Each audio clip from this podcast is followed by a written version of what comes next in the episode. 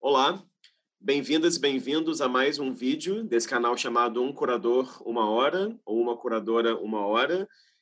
Caso seja o primeiro vídeo vocês assistindo aqui nesse canal do YouTube, se trata de uma série de entrevistas com diferentes curadoras e curadores do Brasil, né? não necessariamente que vivam no Brasil, mas que tenham é, nascido aqui ou atuem aqui no país e que tenham, claro, diferentes práticas, diferentes interesses, sejam diferentes regiões, isso é muito importante, e diferentes gerações também.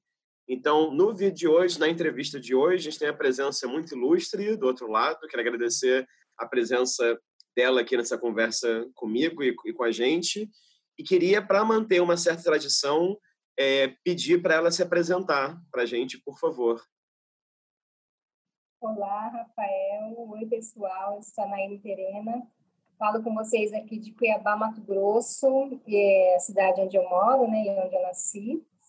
Ah, eu sou atualmente uma artista criadora docente e também mãe, esposa e filha e tia e tudo, tudo mais que a gente pode ter das diferentes designações nessa vida. Eu acho que eu alcancei muitas muitas é, formas até hoje, né? Então é super difícil me apresentar assim. Eu quase não consigo fazer uma apresentação mais institucional ou, ou, ou dizer quem eu sou, né? E o que eu faço.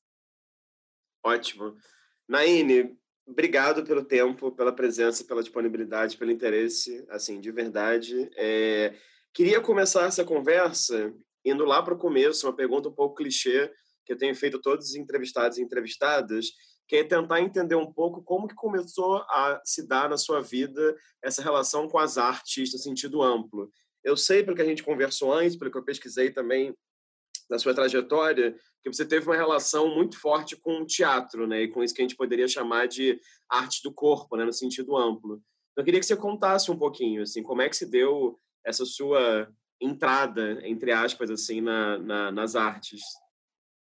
É, é, é, até antes disso, né? Se eu parar para apurar bem, meu pai é um artista plástico, né? Um artista visual e ele pintava muito em casa e tinha uma, uma grande tendência a trabalhar no, no campo das artes. E ainda quando muito nova, minha mãe artesã me colocou também para fazer trabalhos manuais, pintura, crochê, aprender a fazer alguns tipos de, de costura, que era o ofício dela, e ela precisava de ajuda, e logo depois disso veio o teatro, e o meu pai trabalhava é, num museu, numa instituição, então ele já tinha uma ideia aí de, de exposições como instalações, não só como o espaço expositivo, né, de, de colocar as peças, mas ele criava alguns ambientes, é, e eu sempre acompanhei muito isso, e aí quando eu entrei no teatro, via a minha irmã mais velha, que era professora, e tinha um grupo com os alunos dela, eu acho que eu consegui reunir tudo isso com o prazer que eu tinha, né, de começar a conhecer esse mundo, que para mim sempre foi fantástico, é, me dava uma, uma possibilidade de expressão muito grande. E aí eu reuni todos esses elementos que eu tinha e para poder trabalhar com teatro, na realidade eu nunca fui atriz, né? Embora eu tenha entrado em cena algumas vezes, eu gostava dos bastidores, do, do fazer a coisa acontecer, porque eu sempre fui muito tímida também, então eu tinha muita vergonha, né?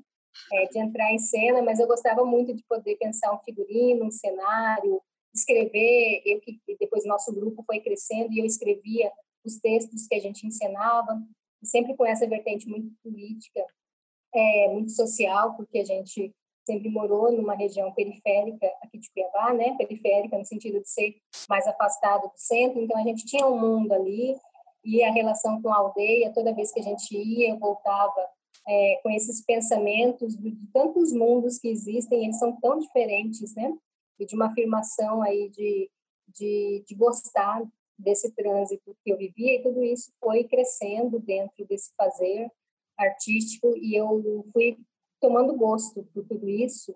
E aí do teatro eu fui caminhando para conhecer outras outros tipos de arte e estou aqui hoje. Assim, chegou, chegou um determinado momento que eu é, eu acho que eu tive que decidir realmente qual era a linha de vida, de trabalho que eu deveria realmente seguir, que era aquilo que me dava um contentamento, que eu acho que trazia um, uma perspectiva boa socialmente falando, e aí eu fiz uma, uma virada em algumas coisas na realidade, estabeleci então os focos do que eu realmente iria fazer e tá, tem dado certo até agora? Claro, não, ótimo. E aí queria, queria seguir essa pergunta, porque quando a gente trocou umas mensagens esses dias, você falou que antes de você começar com essa atuação, digamos assim, voltada para a produção é, dos povos indígenas no Brasil e também, claro, para a produção terena, né? O seu mestrado, por exemplo, foi sobre dança terena, de certa maneira, mas sempre falou uma frase que eu achei curioso. Você falou assim, não, mas antes disso eu já desenvolvia muitos trabalhos com arte, com produção, já lidava com muita coisa de arte que não era indígena também. Então, eu queria só que você comentasse um pouco, porque, claro, eu acho que nos últimos anos nessa grande virada decolonial que a, arte no Brasil está tendo, como você fala em muitas entrevistas e textos também, com um certo atraso, assim, entre aspas, mas eu acho que, claro, muita gente te procura, obviamente, tem pensado essa sua relação com a produção indígena. Mas eu fiquei me perguntando como que, que trabalhos eram esses, que projetos eram esses que você desenvolvia com artistas não indígenas também, entendeu? Aí em Cuiabá. É, a maioria deles sempre relacionados ao teatro, né? E aí a, eu costumo dizer que o, a questão indígena existia porque nós existíamos dentro desta deste contexto, né? Então estava ali. Os textos que eu escrevia tinha muito da minha subjetividade enquanto indígena, é, algumas histórias que a gente ensinava. Eu fazia teatro para infância e juventude. Tinha muita coisa que eu ouvia é, dos meus tios na aldeia ou ouvia da minha mãe ou às vezes tinha uma orientação do meu pai que era um indigenista, mas tudo isso vinha é, não como tema, mas como algo agregado, porque nós estávamos ali fazendo, né? E outros trabalhos, por exemplo, com outros grupos de teatro, a, a gente sempre fazia uma articulação, assim, de, por exemplo, textos que não tinham nada a ver, mas, ah, de certa forma, a presença ali é, remetia a essa existência de ser indígena, né? Para as pessoas que, inclusive, estavam trabalhando com a gente. E, e, isso é interessante a gente falar, porque parece que a pauta do artista indígena é sempre a questão indígena, né? E uhum. para algumas pessoas esse desvio não é interessante, né? Então é algo que também se a gente colocar em debate é dar muito pano para manga. Ah, e aí logo depois eu fui fazer a minha graduação e lá também é, continuei desenvolvendo os trabalhos. Ah, logo conheci uma grande parceira que eu cheguei a comentar com você, que hoje ela é falecida, e trabalhar com artistas visuais aqui de Mato Grosso. E aí eu já já estava muito envolvida com a comunicação. Eu fazia assessoria de imprensa para ela, para a instituição dela, e ajudava ela nas exposições. A gente trocava muita ideia. Então tinha um perfil de conhecer muitos artistas daqui e me tornar amiga e fãs de, dessas pessoas e dos grupos locais, né? Então é, é uma trajetória que é, não traz no corpo totalmente a questão indígena, mas a presença ali talvez abrisse para as pessoas que nós estamos aqui o tempo todo e estamos ocupando vários lugares. Né? Acho que isso uhum. que é, é, mais legal. Você quer falar, um, contar um pouco desses nomes que eu acho que é bacana, Naine, é, enfim, sei lá, o nome dessa, dessa sua amiga e dessa, dessa instituição também, e alguns desses grupos e artistas que estavam ali nesse seu começo de, de trajetória.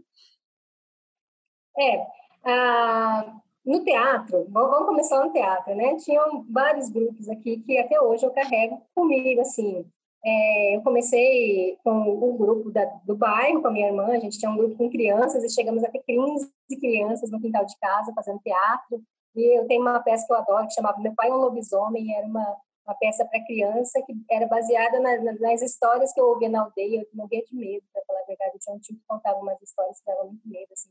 Quando a gente era mais novo, não tinha luz, então a gente tinha que andar de um lugar para o outro sem luz. Eu morria de medo do lobisomem e eu transferi isso para um texto. Esse texto, assim, eu acho que é o texto que eu mais gosto, sabe? É, é o texto da minha da minha infância, assim. Aí a gente ensinou ele por muito tempo. E aí é, eu comecei a ter contato com é, essas pessoas, mas pessoas que meu pai trouxe também para dentro da vida da gente, porque ele, enquanto artista, ilustrava é, os livros de uma escritora aqui chamada Dunga Rodrigues, que registrou todas as lendas de Cuiabá. Então, a gente chegou a ensinar algumas lendas e meu pai me colocou para ilustrar um, um, livro dela, né? Eu acho que foi o último livro. E ele ele era o artista que ilustrava para ela e aí ele falou para mim, ilustra, faz uns desenhos e colocou os meus desenhos no livro dela e eram desenhos assim, bem primários, sabe assim eu não tinha, não sou uma boa artista plástica, eu acho, assim, não sou muito boa em desenho, mas para mim, assim, trazer um contentamento muito grande de ter três desenhos no livro da Dunga Rodrigues. Tinham histórias, assim, que são as lendas urbanas de, daqui de Cuiabá, e, e isso era, era muito satisfatório. E aí, a Magna Domingos, né, que eu caminhei muito tempo com ela, ela tinha uma empresa chamada Dom Produções, que inclusive é, assinou muito trabalho meu, né? É, muitos projetos que nós escrevemos é, foram aprovados via Dom Produções por uma, uma parceria e logo depois ela criou o Boca de Arte, que era no bairro onde ela morava. Era uma boca mesmo, né? Por isso chamava Boca. Ah, eu sempre trabalhava nas exposições do Gervano de Paula, que era o companheiro da Magna, e é um artista, assim, que é, assim, nem sei como falar, gosto muito dele, do trabalho dele, para mim tem uma força enorme, assim, assim como Benedito Nunes também é, tem, assim, uma expressividade, e a gente teve muita, muitas perdas nesses últimos anos, sabe, aqui, Rafael, dessas pessoas, é, a Dir Sodré, e aí uhum. tem a Ruth Albernaz, que é muito legal, que também tem um trabalho muito expressivo, Dalva de Barros, eu falava sempre para a Magna, que eu queria muito, né? Assim, eu preciso ter uma obra da Dalva na minha casa, né? Que na realidade foi uma grande professora desses outros artistas. E isso foi me inserindo nesse contexto de reconhecimento, sabe? É, da, dessa cadeia de produção e como que isso funciona, e de todo o sofrimento que a gente passa na realidade, né? Mas o teatro já tinha é, me colocado frente a frente com isso, e aí, voltando ao teatro, eu logo fui compor um grupo que era de um diretor que não era daqui, ele era do Pará, então veio para cá, e aí a gente foi ensinar o da Compadecida, e foi, assim, um, eu acho que o maior espetáculo, assim, que já, já participei, e nós, nós viajávamos, era um grupo grande, e sempre entendendo como é que é esse contexto que a gente se, se coloca, né?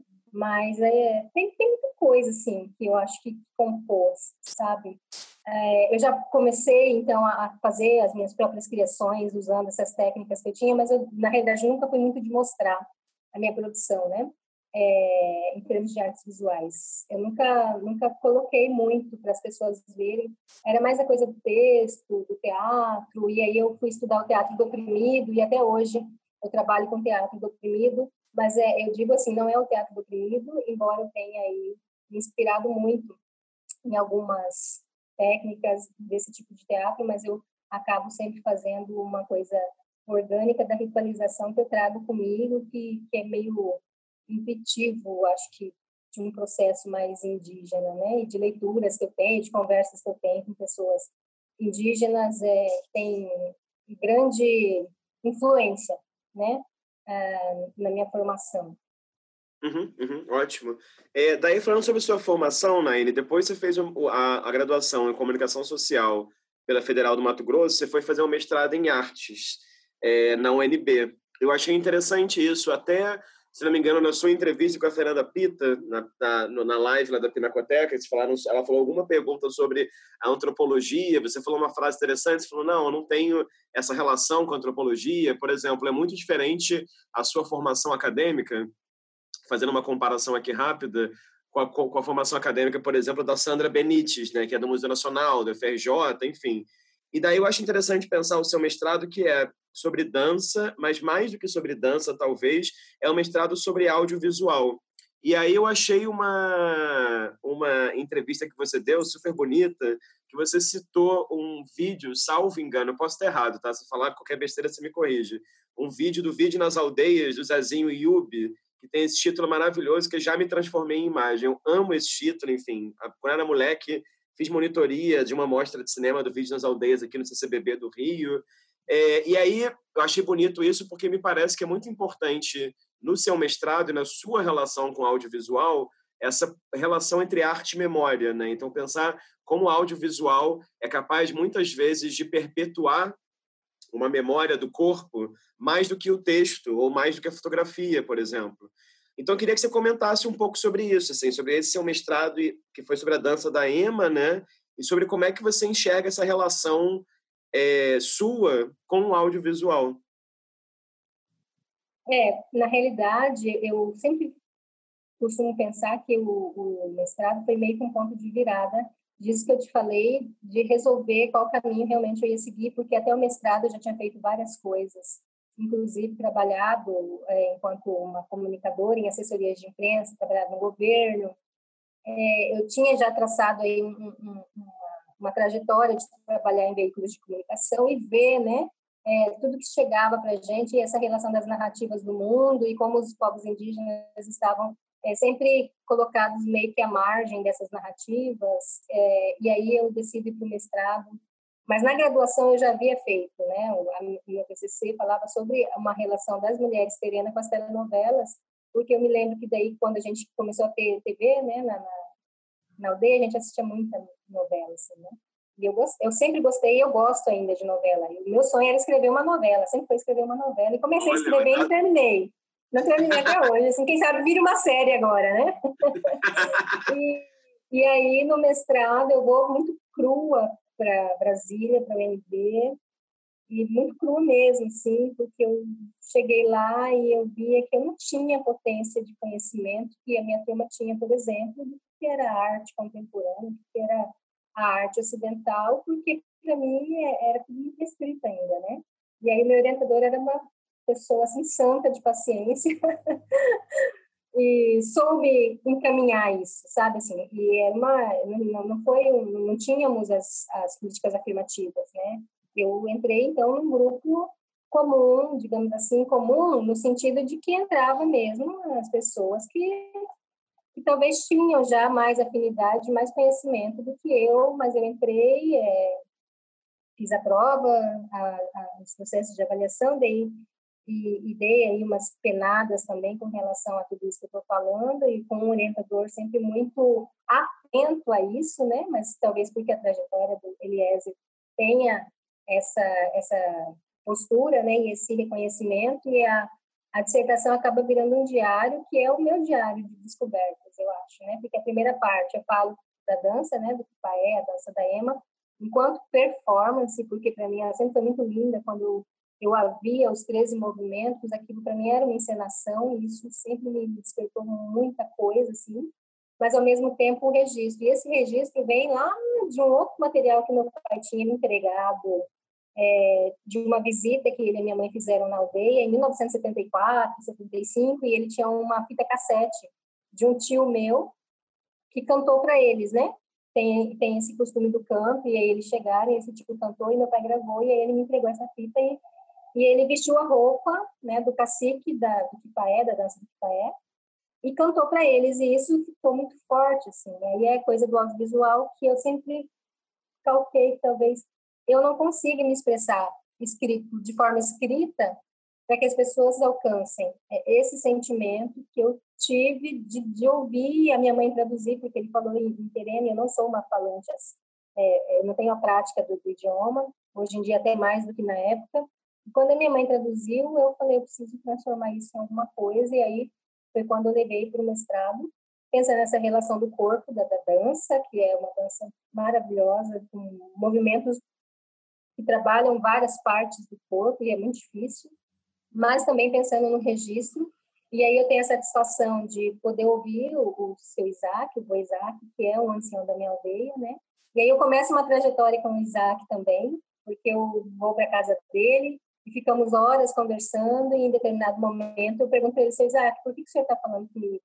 Né? Porque já tínhamos muito tempo de conversa e ele falou assim, ah, porque eu estou ficando velho e eu quero deixar na escola, porque daí as crianças vão poder ver. E aí, o, o, no vídeo do, do Zezinho também, né, tem essa coisa do, do transformei, transformei imagem. Para mim foi muito potente, tanto quando eu tive acesso a, a essa questão do me transformar em imagem, quando o Isaac também me fala que ele está se transformando em imagem, né? E aí ele fala duas coisas interessantes. Uma é que com o vídeo gravado podia ficar na escola para sempre, todo mundo ia ver, né? E a outra é que ele tinha começado a escrever, mas ele estava ficando com a vista ruim e ele tinha medo de não conseguir terminar o livro, né? E o sonho dele era lançar o livro. E esse livro demorou, acho que uns cinco anos agora para sair, cinco, seis anos. A escola da aldeia conseguiu publicar a primeira edição e eu publiquei a segunda com alguns ajustes que ele pediu para fazer, tipo fotografia, alguma informação que faltou na primeira. Então, assim, eu acho que a gente fez um ciclo completo aí da, dessa memória, né, desse, desse registro, dessa, dessas memórias lindas. Assim. Ótimo. E daí, seguindo pensando nessa relação com, com audiovisual, eu queria te perguntar como que você enxerga essa crescente cena é, do, do, audiovisual indígena no Brasil, digamos assim, né? Porque eu lembro que, enfim, na minha formação, por exemplo, eu sou graduado em História da Arte pela UERJ. Na minha formação, eu lembro que a gente falava muito insistentemente era sobre o vídeo nas aldeias. Mas Vídeos nas Aldeias, enfim, é um projeto começado por não indígenas, né, que teve esse caráter, enfim, pedagógico, de tornar possível acesso. E eu vi algumas entrevistas suas e textos falando sobre isso. Na verdade, você tem muita produção textual, não só sobre a produção desse cinema indígena né, brasileiro, é, ou, como você gosta de falar, né, cinema brasileiro feito por indígenas, né, já que é interessante você falar isso, essa relação de não artistas indígenas, mas artistas brasileiros que são é, indígenas. E também como é que você enxerga essa produção que enfoca nos povos originários, mas que é feita por pessoas não indígenas, né? Como é que você vê essas nuances de diferença, assim, de, de abordagem? Rafael, é, eu costumo dizer assim, teve um boom, e esse boom surgiu com o vídeo nas aldeias, né? Mas tiveram iniciativas anteriores e eu sou péssima em datas, eu não guardo datas. Mas é, essas minhas pesquisas vão antes do vídeo nas aldeias, por exemplo, de um casamento de uma moça camaiurá com um sertanista, que foi noticiado num jornal é, da época, e eu acho que isso é década de 60, 70, e tem uma foto do cacique Tamaiurá, eu posso estar errar, errando o nome do povo também, tá? É, filmando o casamento. Então, assim, existem resquícios anteriores ao vídeo nas aldeias, mas talvez isso é, não tenha tido grande proporção quanto um projeto de formação, porque pode ser que ele tenha pego a câmera e ele registrou, mas o que importa é que ele registrou aquele momento, né? E aí depois tem a, a, toda a condição do juruna com o gravador, que também é uma sacada. E eu acho que todas essas sacadas dos indígenas, de trabalhar com os registros tem a ver justamente com colocar o olhar, né?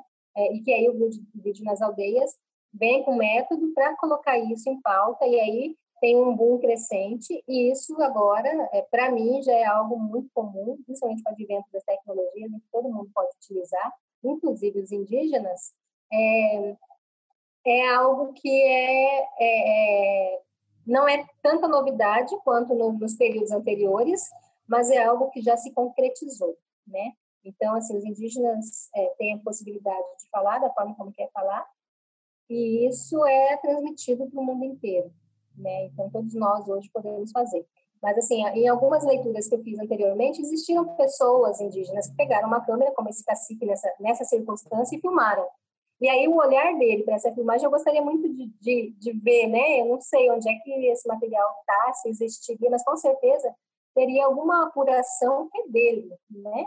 Daquele momento, daquele casamento, que é totalmente diferente da leitura que eu vi na, nos jornais, né? Que é aí uma construção de uma outra narrativa até muito romântica e, e meio ridícula até para se, se, dizer a verdade. Então, eu acredito que esse advento vem com o vídeo nas aldeias porque existe um método, mas antes disso tem um projeto com o Skyapó também, é, que fazem os registros e, e, e o teor principal é, tem é, é a ver com a questão política e de mostrar o que eu quero que você veja, né? Porque eu quero que a minha comunidade veja e que as pessoas fora da minha comunidade vejam também. Uhum, uhum. E, e daí tem uma coisa que eu acho que é muito interessante também, pensando nessa sua relação com o audiovisual, que é a relação com a educação.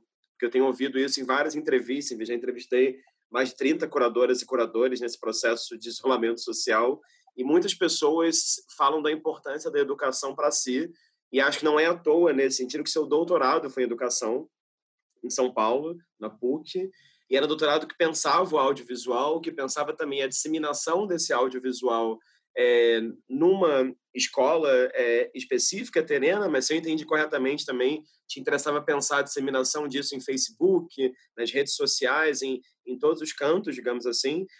Então, queria te perguntar um pouco, Naine, assim, como é que foi esse processo Vou fazer três perguntas em uma, desculpa. Como é que é esse processo do doutorado? Assim, como é que foi a sua pesquisa da tese? Como que foi também para você essa presença em São Paulo, essa mudança também de, de, de cidade, de circuito, né, de sair das artes ou da comunicação e ir para a educação? E também tendo em vista esse projeto muito bacana que você fez, o VUCA Panavó, como que para você é essa relação de pensar o audiovisual como ferramenta de educação na prática, digamos assim, fazendo oficinas, estando ali com as pessoas no dia a dia, pensando junto a edição, pensando junto mostrar os trabalhos, enfim, como que é essa fusão para você? É, foi uma pesquisação, mas na realidade, Rafael, eu nunca entendi que a pesquisa acadêmica não não pudesse gerar alguma coisa para as comunidades assim. Na realidade, eu eu, eu acho que todo mundo que se se embrenha dentro de um contexto de pesquisa com comunidades ou com qualquer coisa que seja precisa dar um retorno. Então eu tentei de todos os modos e faço isso até hoje dar um retorno para minha comunidade, para as comunidades que me acolhem. Então é, quando eu propus a pesquisação, eu tive muita sorte também de ser orientada pela Circe Bittencourt, que é uma pessoa que trabalha com materiais didáticos, né, e trabalha com questão indígena, então eu me senti assim muito acolhida para entender o que eu estava fazendo, né? Porque eu queria entender esse contexto do audiovisual dentro das escolas, sobretudo da escola indígena, mas sempre pensando que a linguagem, é, pela, pela, pela composição de imagem e som, tem uma proximidade muito grande com o que a gente entende da cultura indígena, que é né, a oralidade, que é o falar, que é o ver, que é o se expressar é, pela visualidade, pelos sons. E aí, nesse período, a gente tem, então, um projeto aprovado no Observatório de Educação Indígena, que era coordenado pela CIRCE, e esse projeto possibilita, inclusive, que a gente tivesse bolsistas da escola Lutuma Dias, que é a escola da minha aldeia, então, a gente fez um, um revezamento durante os três anos, não foi no primeiro, foi a partir do segundo ano, de professores indígenas da minha aldeia que recebiam bolsas, bolsas mínimas, assim, porque não era um valor muito grande, mas teve uma coisa legal. Porque se a gente tinha, por exemplo, duas bolsas, é, esses professores recebiam as bolsas para coordenar, né, digamos assim, a, o grupo, e aí a gente investia também na compra de alguns equipamentos para a escola. Então, a gente conseguiu comprar coisas para montar uma brinquedoteca, né, com materiais reciclados, comprar livros, comprar data show, comprar tela, comprar computador, que era para usar justamente pensando nisso. Nós conseguimos é, fazer um, manual de ervas, que inclusive agora eu resgatei esse material e mandei para eles novamente, né, para ver se servia agora na pandemia, porque lá, lá na aldeia estão usando bastante ervas, e talvez alguma alguma erva que estava ali no nosso, na nossa cartilhazinha poderia servir, mandei para alguns agentes de saúde, para alguns professores. Nós conseguimos fazer várias coisas. E o Buca Panavó nasceu de, desse período aí, né? É, tinha muita coisa para ser colocada também, mas a gente não tinha pernas, não tinha capacidade financeira, porque o, o Observatório da Educação Indígena não pagava para fazer coisas. A gente é que foi se virando e tinha bol essas bolsas mínimas, e eram muitos projetos que a Circe tinha dos outros orientando. Então, a gente conseguiu fazer o, o Buca Panavó pelo Petrobras Cultural, e aí gerou cinco vídeos e uma exposição fotográfica. Esses cinco vídeos estão todos disponíveis na internet. Infelizmente, algumas das pessoas que a gente conseguiu registrar nessa, nessa trajetória, não só no Buca Panavó, mas em outros trabalhos que eu fiz com meus colegas de, de mestrado, de doutorado, faleceram nessa pandemia e a gente tem um registro da fala delas, como do Gumercino Caritiana, que o meu colega ali na época na PUC fazia pesquisa com os Caritiana e aí a gente inventou um outro projeto, né, dentro do, do doutorado, chamava Diários Visuais, que era justamente isso, pegar esse material dos pesquisadores, que é rico, né? Às vezes eles vão a campo e eles gravam áudio, tem fotografia, tem imagens em movimento e quando acaba a pesquisa isso não retorna para a comunidade. Então nós juntamos aí esses pesquisadores, olhamos o que cada um tinha e montamos pequenos vídeos de cinco minutos. É, não é assim um primor técnico, mas na realidade a gente estava interessado mesmo no que eles tinham enquanto conteúdo para retornar as comunidades, né?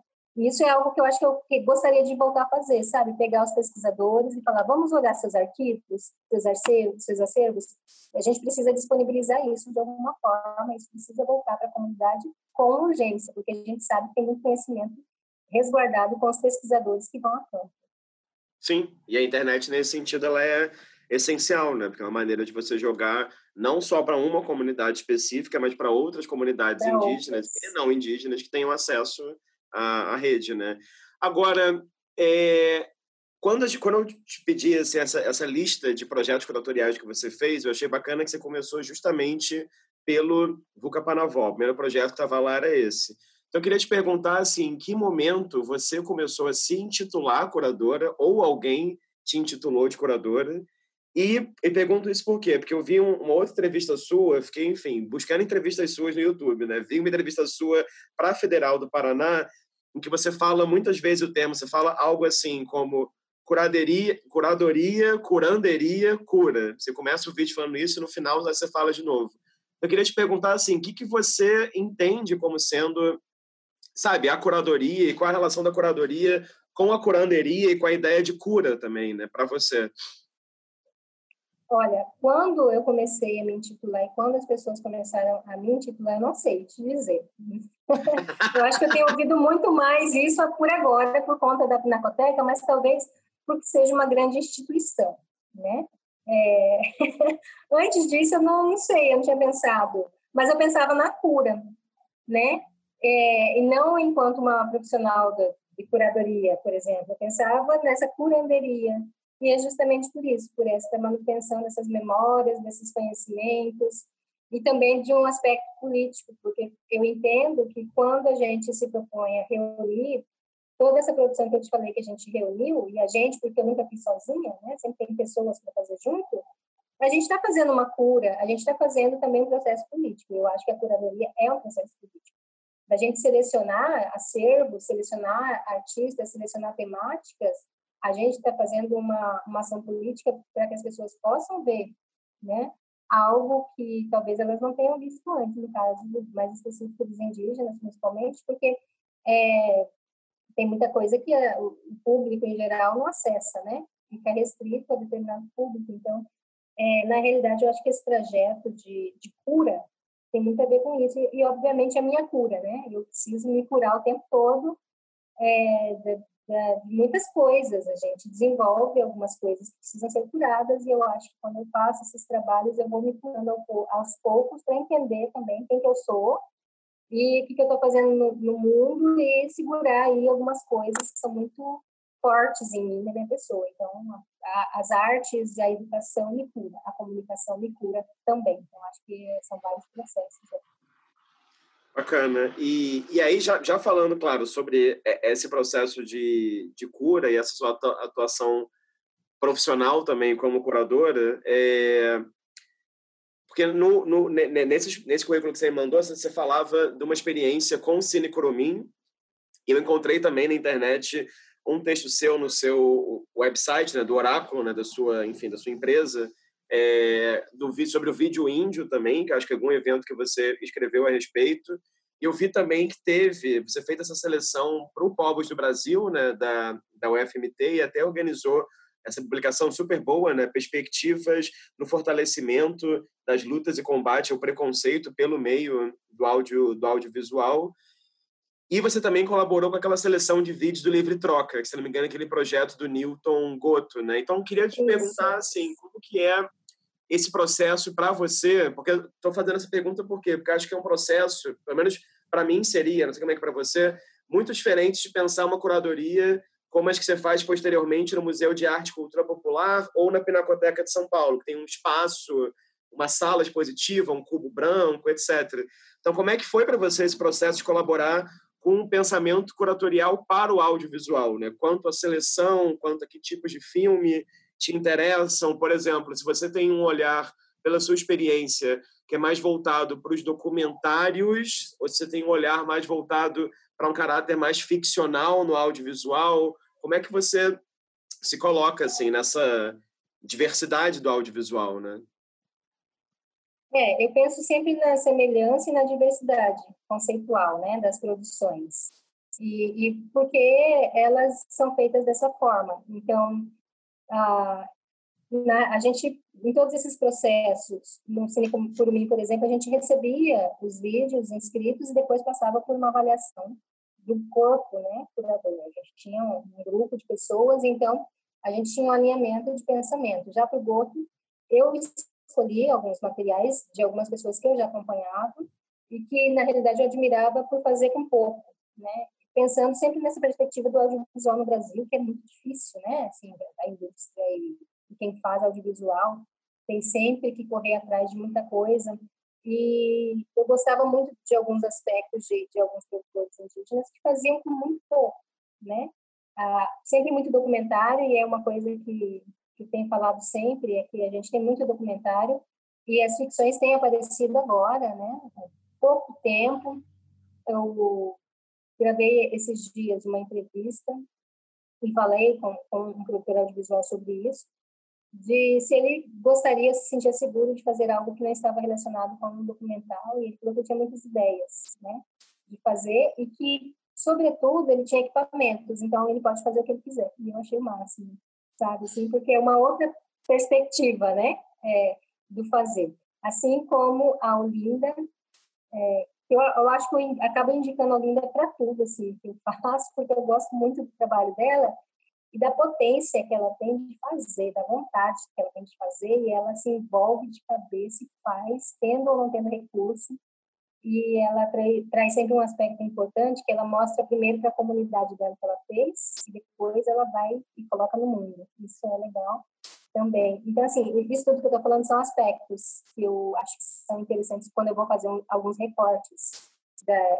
desses trabalhos, né? É, não que eles tenham que ter essa semelhança se é documental ou ficcional, ou se é uma semelhança de temática, isso também depende muito de quem está me pedindo, né?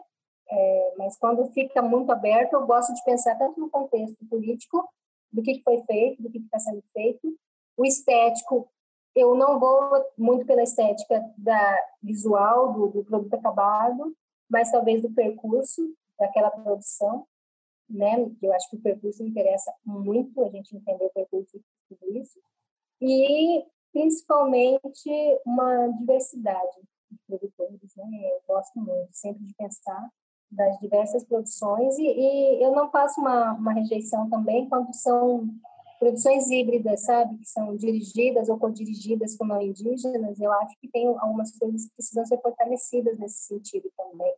Né? Tem parceiros que são parceiros da vida toda e que estão ali sempre, né? Não é aquele que cai de paraquedas e depois vai embora. Né? Tem algumas pessoas que eu sei que estão há muito tempo é, nessa caminhada e eu acho que é, é, legal porque a gente vê um cruzamento de olhares. E esse cruzamento de olhares é muito interessante.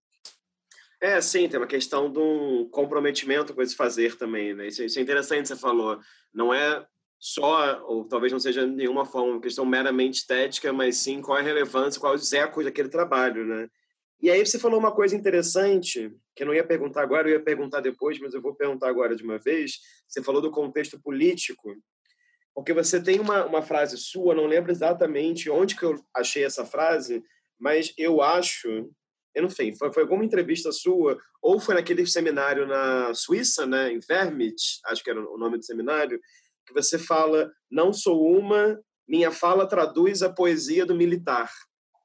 É, e aí você, se não me engano, lá naquela fala ou em outra entrevista, em outra fala, quando você vai se apresentar, você fala algo como meu nome é Naine Terena, eu me considero uma ativista antes de qualquer coisa, né?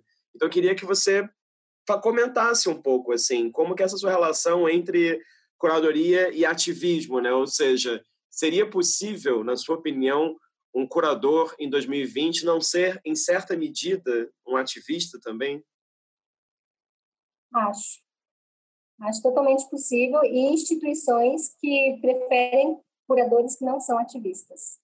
Acho não, porque eu já vi, né? Eu tenho plena certeza. A gente vê todo o tempo. Mas, mas como que é para você? Mas me conta como que é para você essa ideia de ativismo, então, assim, é, como que é para você essa interseção entre ser ativista e trabalhar não só como curadora, né, mas enfim dessa maneira ampla, né? E, e como que é para você pensando nessa sua frase, né? Como é que se, se consegue como que é possível traduzir essa poesia do militar, digamos assim, é, através de um projeto como uma exposição, por exemplo? Né? É, eu, eu, tenho pensado muito entre o ativismo e a militância, né, no sentido ao pé da letra dos termos, e o que, que eu deveria usar ou não, mas às vezes me escapa eu uso tudo, porque eu acho que quando a gente milita e a gente faz o ativismo, a gente acaba caindo na, na, nas mesmas questões, que é querer dar um grito aí para algumas coisas que a gente acha que precisam ser vistas com urgência, né? É, Então, toda, toda oportunidade que surge, e aí eu te digo que existem sim muitos curadores que não são ativistas, surgem justamente em nichos que as pessoas buscam é, curadores ativistas, né? É, muitas também foram me negadas porque eu sou uma curadora ativista e não aceitaria determinado tipo de, de trabalho, né? É, que talvez não não eu, que eu não pudesse dar esse esse esse tom esse olhar político que eu disse né? De, de levar para o público que aquilo ali tem uma importância não só estética para que o público possa reconhecer a, a essas produções mas que eles se aprofundem entendendo ali que tem é, um significado maior do que a, a obra pela obra. E isso é meio, meio ruim assim de explicar não consigo explicar muito bem mas o que eu sempre fiz, e até quando a gente fala dessa coisa da memória, é isso: é um, um ativismo, né? De manutenção do ser. E eu tenho dito isso muito, assim, para os meus alunos, eu falo muito, eu falo, gente, é, daqui a um tempo todo mundo está apagado, não só os povos indígenas. A nossa, nossa memória, nossa identidade vai sendo apagada pelo sistema, e aí a gente vai se esquecendo de quem a gente é. E a gente tem que tomar muito cuidado, porque senão a gente chega num momento e esse momento eu acho que muitas pessoas pararam para pensar nisso, é que a gente está falando, o que eu estou fazendo aqui? Né? Para que eu estou fazendo isso? Né? Por que, que eu estou fazendo isso? Estou falando com você agora domingo, aqui são 18 horas, para quê? Né?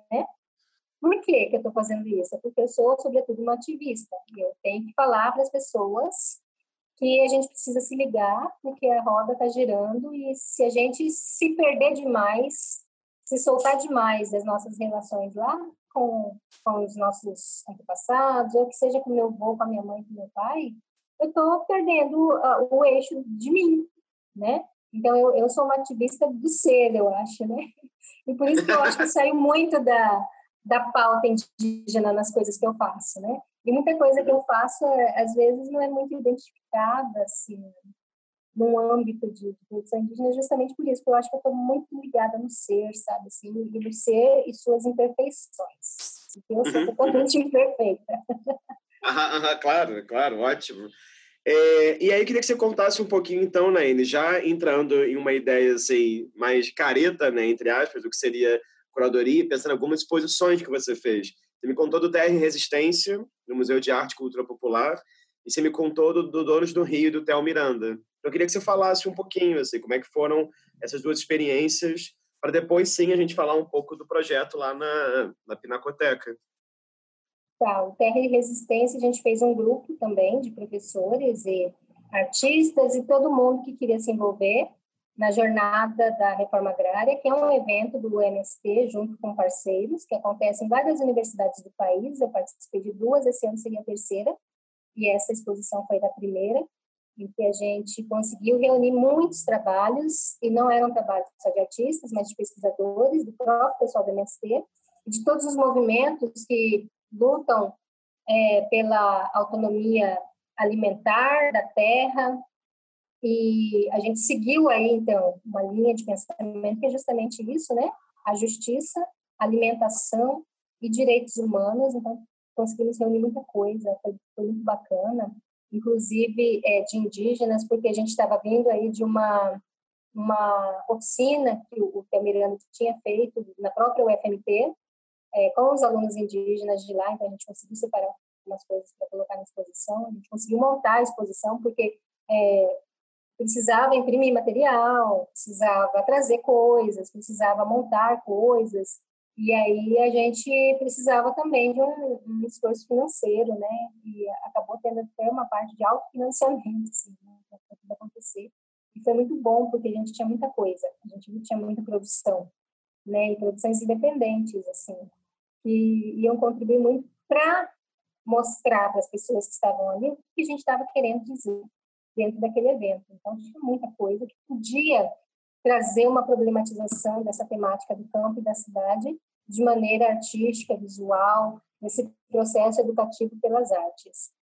Já a exposição do TEL, do Danos do Rio, veio de uma viagem que nós fizemos uh, para o Xingu, que foi para fazer um trabalho da Superintendência de Assuntos Indígenas, e ele esteve como fotógrafo e eu fui como comunicadora, acompanhar o comitiva.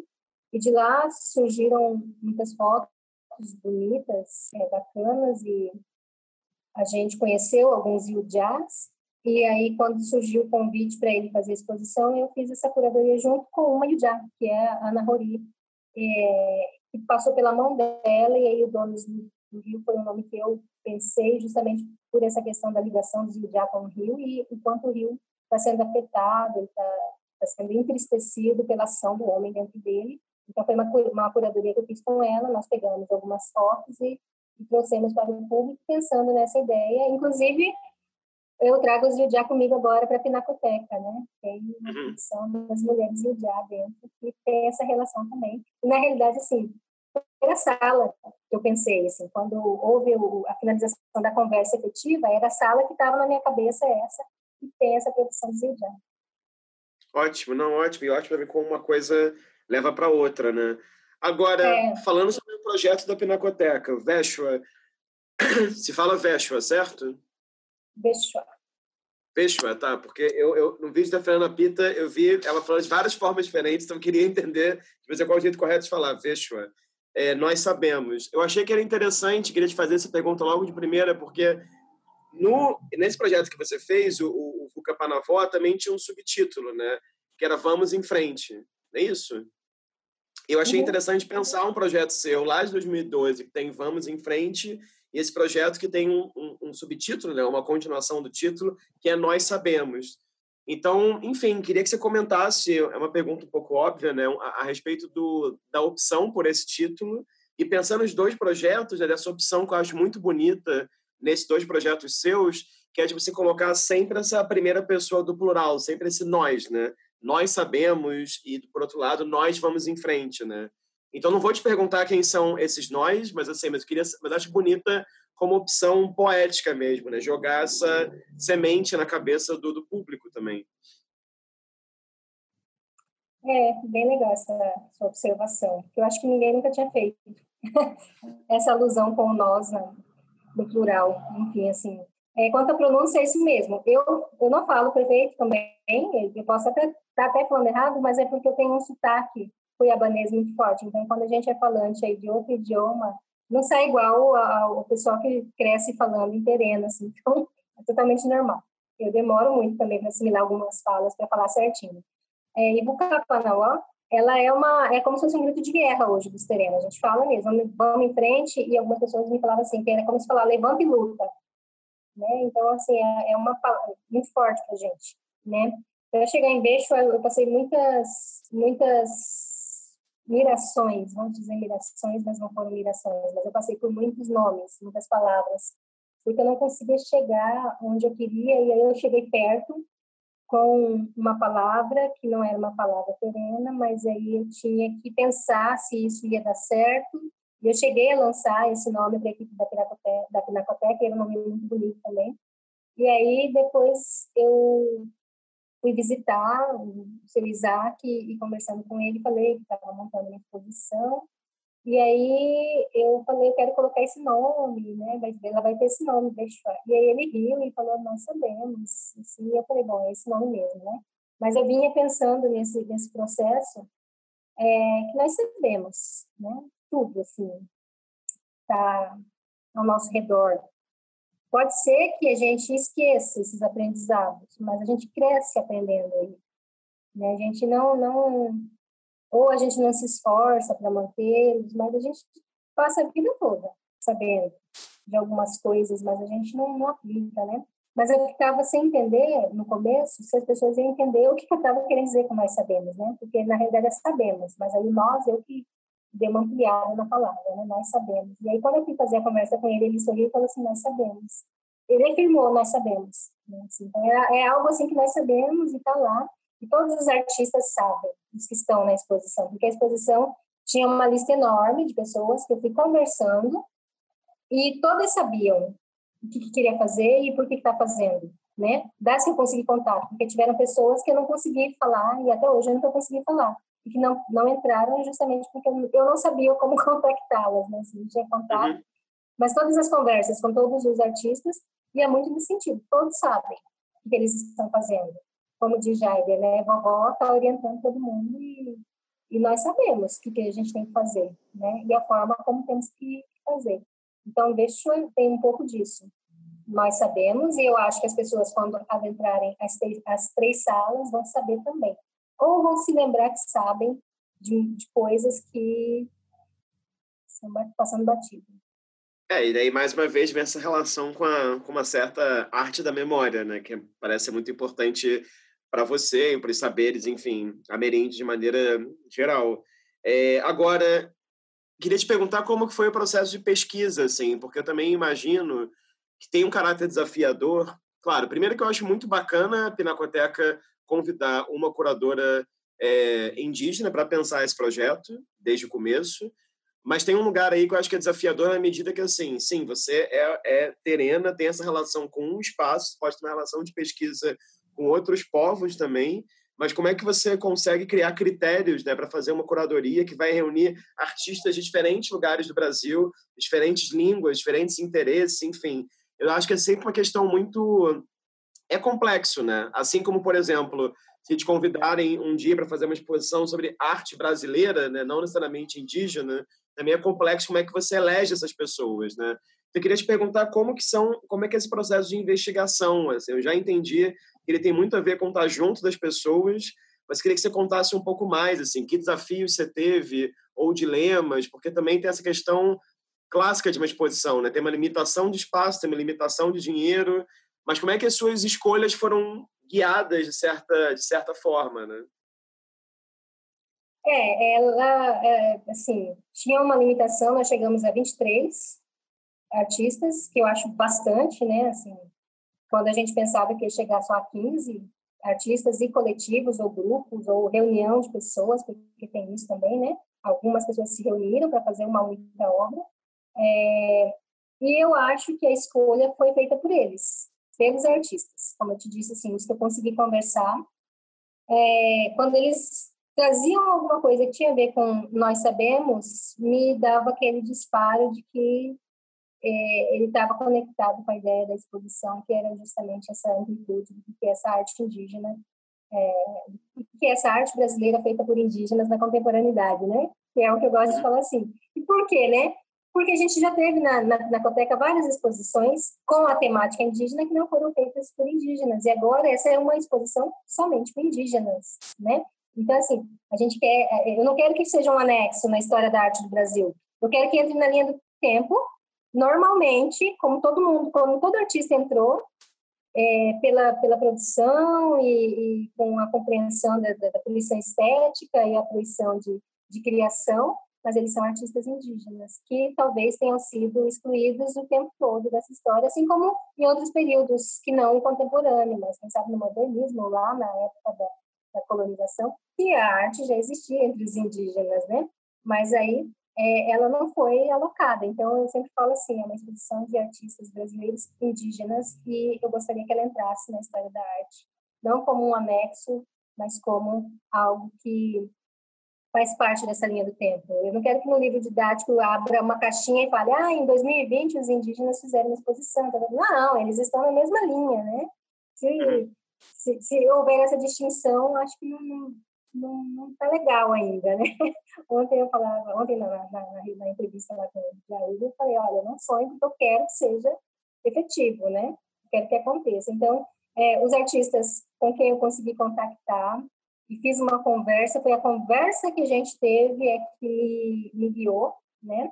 Mas eu não pensei em questões, por exemplo, das semelhanças, como eu já disse, sim, visuais ou conceituais, porque tem coisa muito distinta, tem produções muito diferentes, assim, que podem não dialogar em termos estéticos ou de temáticas, não tem.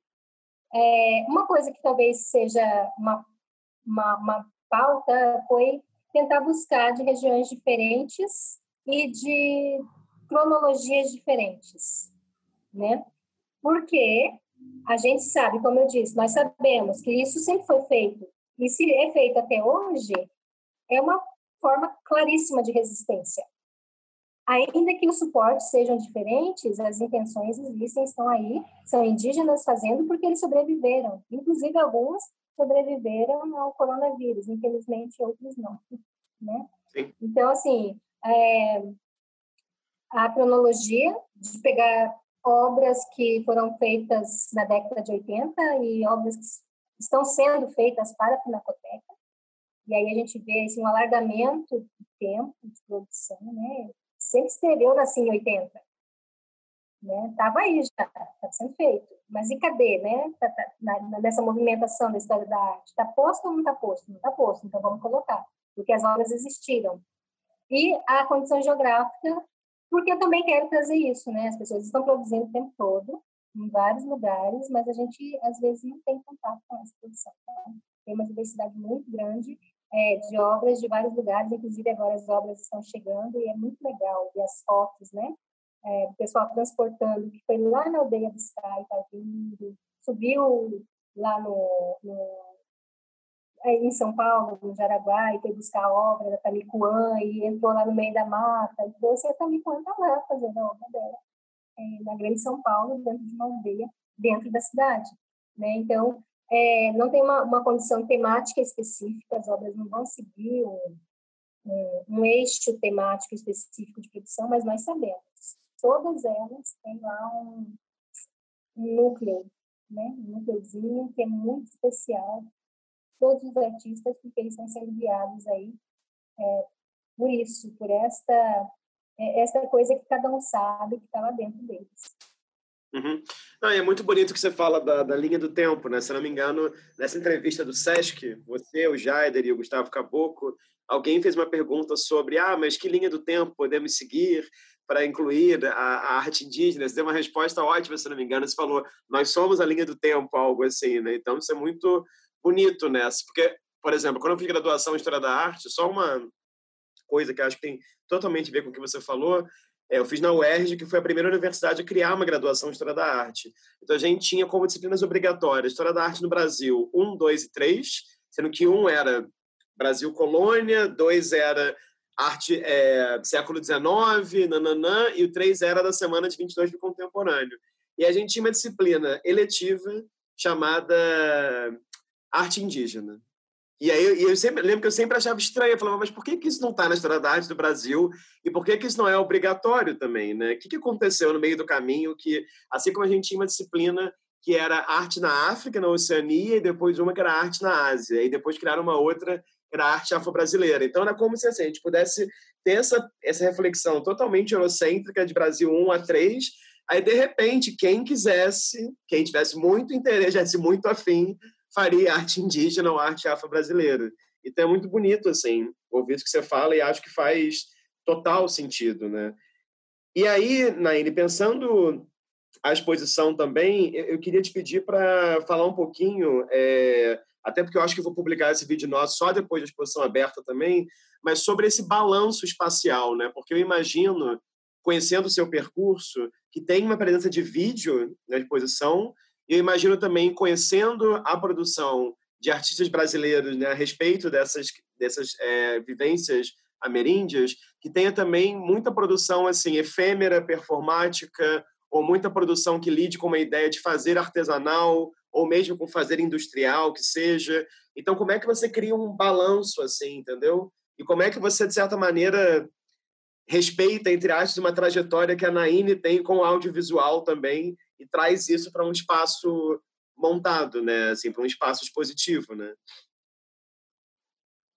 Tem, tem, tem muita coisa em audiovisual, inclusive lives, que é uma coisa do momento aqui, que, que é a obra do Jaide, ele traz aí uma sequência de produções que ele fez nesse período. Ah, tem também um coletivo, o Ascuri, que faz um trabalho em Mato Grosso do Sul, muito potente com Guarani Terena, e cruza um pouquinho, eu acho que com Quechua, se não me engano, eles trazem também algumas produções, que é um plano mais documentário do registro de memória, tem a Olinda, que fez um vídeo especialmente para a Pinacoteca, e aí o vídeo dela é muito potente, porque traz uma narrativa, assim, muito particular da história do povo dela e da, mas não é uma história também de datas, é uma história que é do outro plano, uma história cosmológica que, res, que reflete nesse plano daqui. Né? E, na realidade, muitas obras estão falando disso, né? De, de, de, do que está acontecendo lá em cima, do que aconteceu no outro plano, mas que está que reflete totalmente aqui na nossa vida. É, ao mesmo tempo, o Denilson Bonilla vai fazer, está fazendo algo maravilhoso, assim, é, que é algo de resistência. Eu estava pensando nisso hoje, é, de resistir todas as intempéries, e é uma plantação muito bonita, um trabalho muito bonito, uma, uma performance. Ele vai plantar e isso vai ficar lá e a gente não sabe como é que vai acontecer. É, mas também tem, sim, como as panelas das mulheres já tem toda essa essa simbologia do espaço, se é arte, se é artesanato, se é artefato, para mim é, é, uma discussão que a gente já faz de cara, né, entrada, né, e aí, o que, que é isso aqui? Por que, que isso está aqui, né? Uhum. O certo é que sempre foi feito e que existe uma potência das mulheres que fazem aquilo porque elas fazem com muito cuidado, com uma métrica e com, com traços especiais para cada panela daquela. Independente se elas vão usar para cozinhar, se elas vão vender para ganhar dinheiro ou se elas vão colocar numa exposição de arte. Quando entra no espaço expositivo, é a gente que está é, comandando ali o que eu quero que você faça com aquela obra. Ah, deixa eu ver o que mais que eu posso te dizer. Assim, aí tem algumas ativações, que essas ativações certamente acontecerão depois, porque a exposição fica até o ano que vem, 2021. A gente ganhou um tempo da exposição por conta da pandemia, e isso eu acho maravilhoso. Assim. Claro. Ficar mais tempo do que ficaria, é, e as ativações são performáticas, é arte do corpo. A gente tem o Krenak, que traz algumas obras que a gente quase não ouve falar de um Krenak artista das artes visuais, né? Temos uma produção de Krenak muito bonita, muito legal, que vai desde é, metal a pinturas, que, que, é muito satisfatório. Assim, ele abrir essa, esse material dele para a gente, para mim, foi uma satisfação muito grande. Receber um Krenak artista dentro da, da exposição é, é algo assim que eu acho que a gente nem pensava que poderia ter nesse momento. E tem, tem muita coisa, assim, a gente tem o material do pajé Tucano, o Gentil Tucano, que são desenhos, né, que estão sob guarda do Museu da, da UFAM e que eles estão é, emprestando para a gente, para trazer aí, são os traços no desenho, que são magníficos, uma série muito bonita dele, é, desenhos primorosos, e a gente para para olhar, assim, tem que olhar as minúcias dos detalhes dos desenhos, e também, eu acho que são desenhos da década de 80, né? então esses saltos temporais vão, vão acontecendo, o Gustavo Caboclo vem com ah, alguns Guarani, e, se não me engano, entrou agora uh, um parente Choclen na produção da obra deles, então é uma rede, não é um coletivo, mas para dizer é, cadê a arte indígena do Sul, né? Já que tudo vira artesanato, e vira artesanato porque todo mundo precisa vender para sustentar, né? Para se manter, e aí eles fazem é, essa alusão aí com essas produções, né? Que, cadê? Cadê a arte contemporânea indígena do sul do país? E aí eles montam aí uma série de objetos que são muito bonitos. E aí, fora isso, tem desenho digital, é, que é feito pela Yakuna Shah. Ela tem uma linha forte de luta de gênero e os desenhos digitais têm muita vida e muita força com essa militância dela, né, com esse olhar dela para as questões de gênero no mundo. Uh, acho que aí a Dayara com os Horrors, que inclusive quando eles foram nominados, não faz muito tempo, casou com uma, uma história que eu tenho e eu achei muito bonito, porque o pai dela é que nominou os Rores, e aí, a hora que eles mandaram o nome dos Rores, eu falei com a ideia, olha, isso aqui, eu tenho um canto, né, que é da minha, da minha família, tem a ver com esses nomes dos Rores, assim, né, exatamente os Rores nominados, são os, os, os os, as entidades que aparecem nesse canto, e para mim foi presente, assim, receber né, o nome dos roles, e tinha toda essa relação, que tem a ver com o meu começo lá da fita cassete que eu te falei no começo da entrevista, né? Que tinha um canto, e esse canto fala das me dos mesmos encantados, dos mesmos encantos que os roles fazem também. Então, acho que está tudo conectado. E aí tem várias outras coisas, assim, que eu acho que não dá para falar, porque deu para perceber que tem um trânsito de tudo, né? O trânsito é eu, é muito eu, grande, assim. Eu, não, isso que eu acho que é bacana e que é potente, né? É porque eu acho que muitas vezes, de maneira muito preconceituosa, quando algumas pessoas comentam sua produção contemporânea, enfim, de artistas indígenas dessa maneira ampla, muitas vezes se cria uma expectativa no artesanal, né? E eu já vi situações assim de choque das pessoas falarem: "Nossa, mas o Denilson Banila faz coisas no Instagram", fala assim: "Galera, acorda, né? Assim, vocês acham que é?" Entende assim, qual é, qual, é, qual é o espanto, qual é o problema disso, né? Queria só que você contasse é... um pouco. Fala, fala, fala.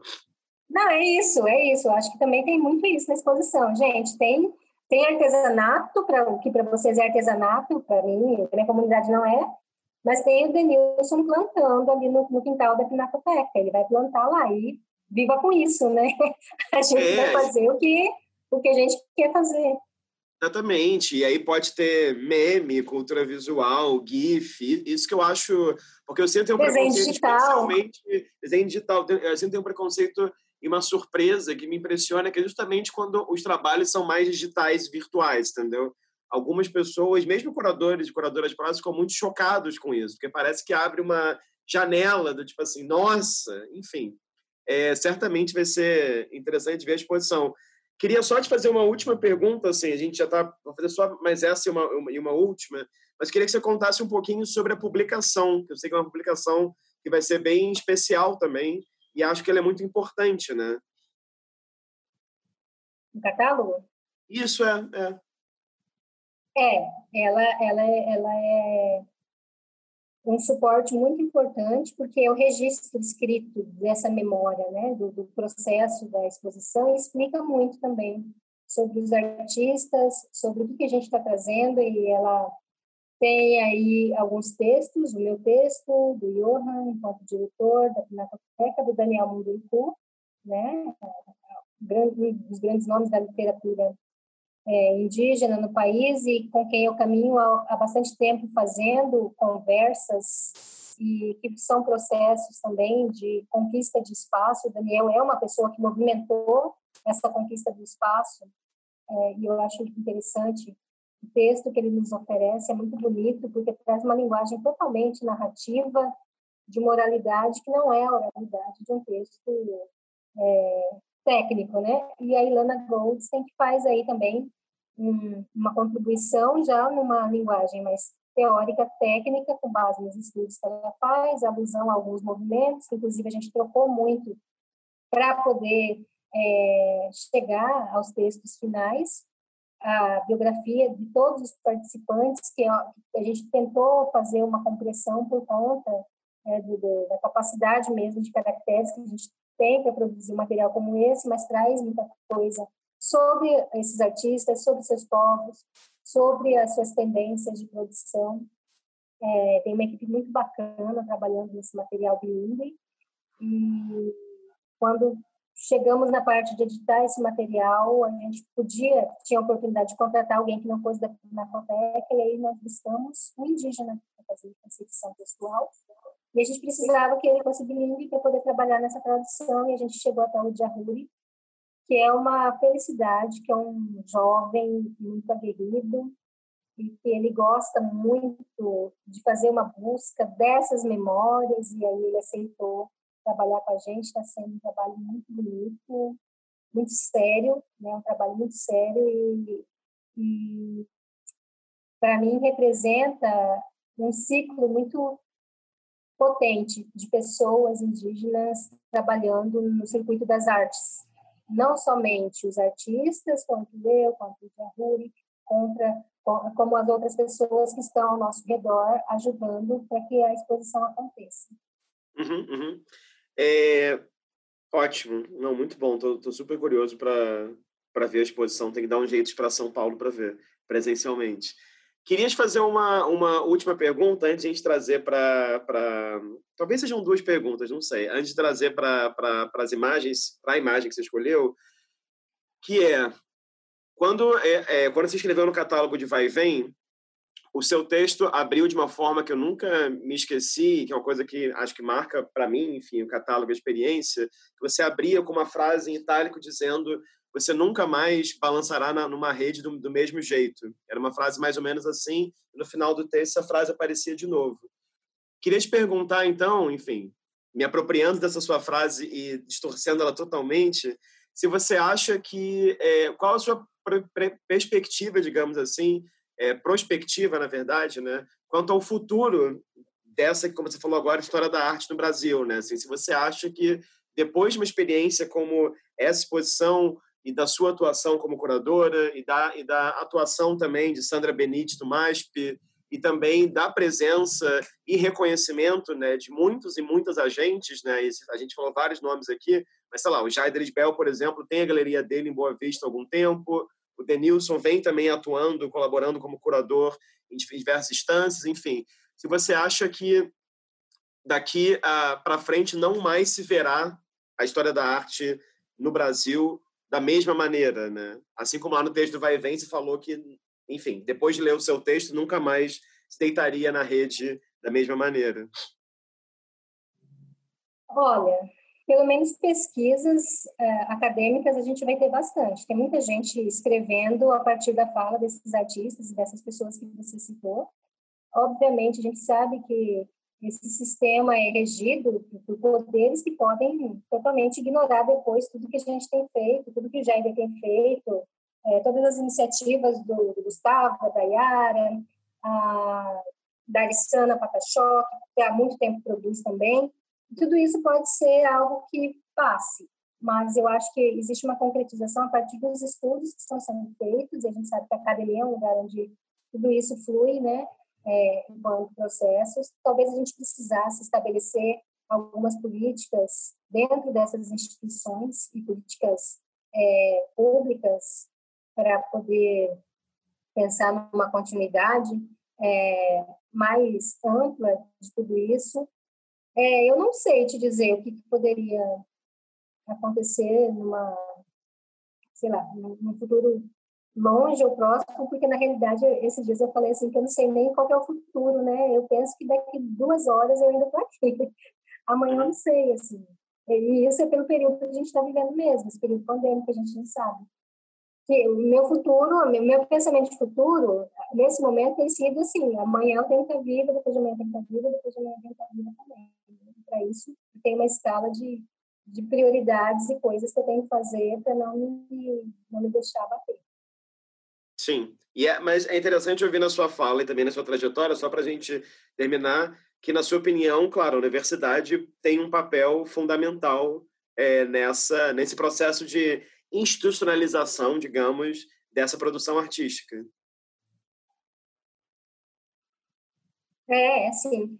E eu acho interessante, o Jair um dia falou sobre a Paula, que ele, ela faz uma pesquisa bem densa, né, com o trabalho dele, que ele colocou ela em contato Ou seja, ela não foi uma observadora, ou alguém que levou um caderno de papel. Ele a fez vivenciar alguns processos. Eu tenho é, visto muito isso em coisas que eu faço mesmo. Eu preciso agora não só falar e não só escrever. Ou você sente o que a gente está falando, assim, porque tem processos que são muito muito internos e se não passa batido e você não você traz a sua a sua trajetória e talvez não consiga captar a profundidade de algumas coisas que a gente quer dizer e pesquisadores que têm feito isso, eu acho que têm sido bem aguerridos e caminham junto nesse processo, assim.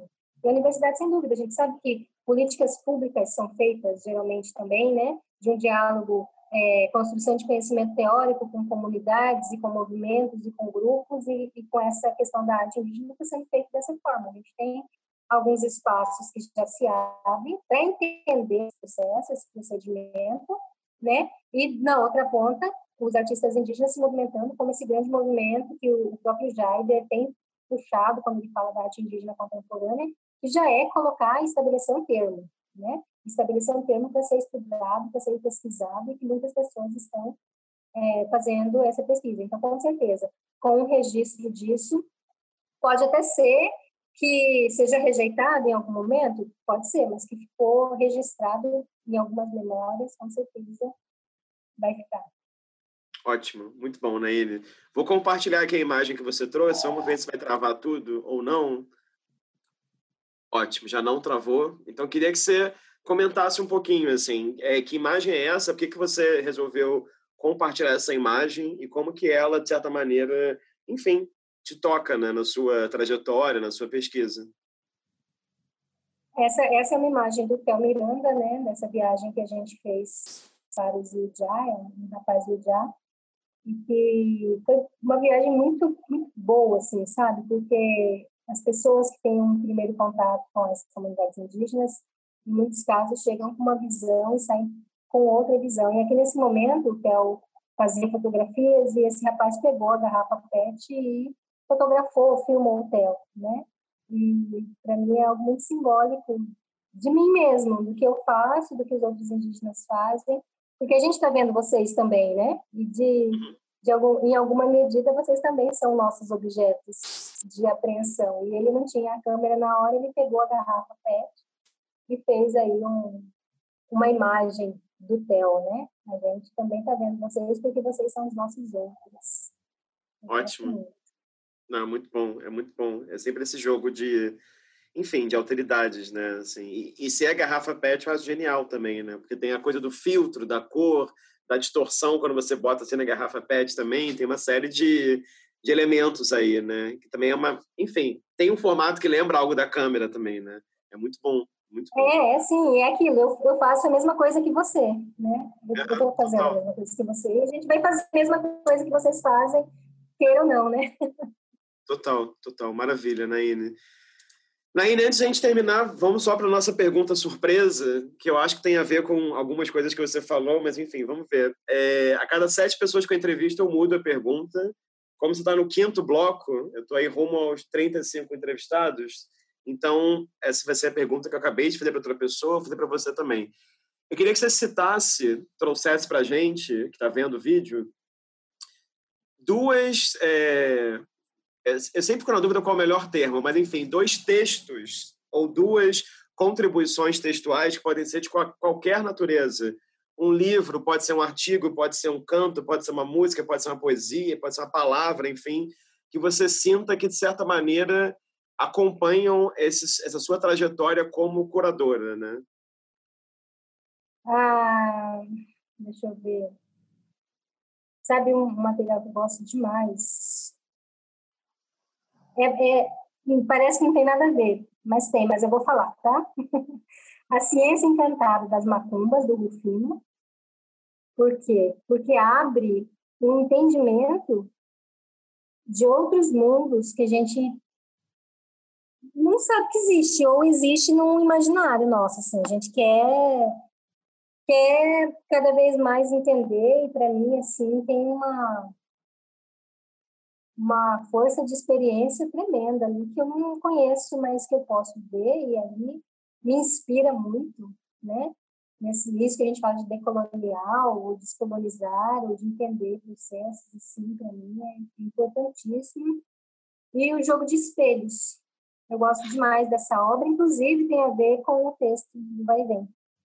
Uhum, uhum. Que, que surge aí de, de um desenho de obra que eu tinha mostrado para a Ludmilla, mas que tinha a ver, na realidade, o peso do Eden e a tradução do que seria a obra, né?